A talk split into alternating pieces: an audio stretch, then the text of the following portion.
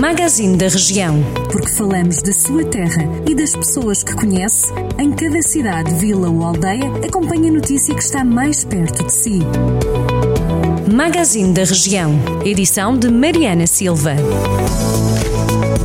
No Magazine da Região desta quarta-feira, olhamos para o município de Lamego, que está entre os conselhos que vão ser alvo de um projeto piloto do governo que vai permitir aos cuidadores informais pedirem o estatuto do cuidador informal junto dos serviços da Segurança Social. O novo diploma prevê a atribuição de um subsídio para os cuidadores que tomem conta de pessoas que sofrem de incapacidade e fazem parte de famílias de baixo baixos rendimentos. A GNR recuperou centenas de materiais que tinham sido roubados numa casa em Viseu. Os artigos representavam a quase totalidade do recheio da residência que pertencia a imigrantes. Os factos remontam a abril, quando um grupo de seis pessoas, três homens e três mulheres, com idades entre os 16 e os 30 anos, fizeram o furto. Em Mortágua, a zona da Aguieira tem uma nova área de lazer designada por Bar da Foz do Dão, situada no espelho de água da Albufeira, próxima da aldeia submersa da Foz do Dão.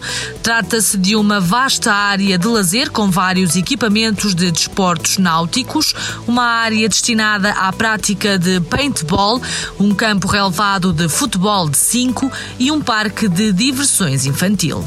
A Câmara de Nelas viu aprovada uma candidatura para a construção de um parque de autocaravanismo com capacidade para 10 lugares.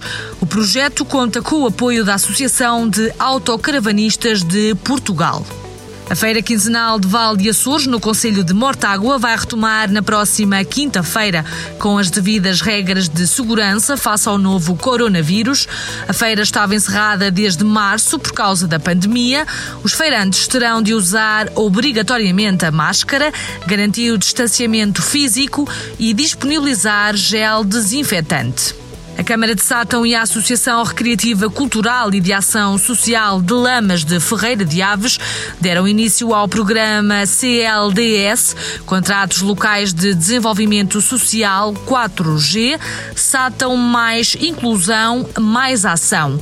O objetivo do programa passa pelo combate à exclusão social do Conselho e, simultaneamente, a promoção da inclusão, pautado por uma intervenção de proximidade com os municípios. O bispo do Porto, D. Manuel Linda, natural de Rezende, foi nomeado como novo vogal do Conselho Permanente da Conferência Episcopal Portuguesa, que junta os bispos da Igreja Católica em Portugal.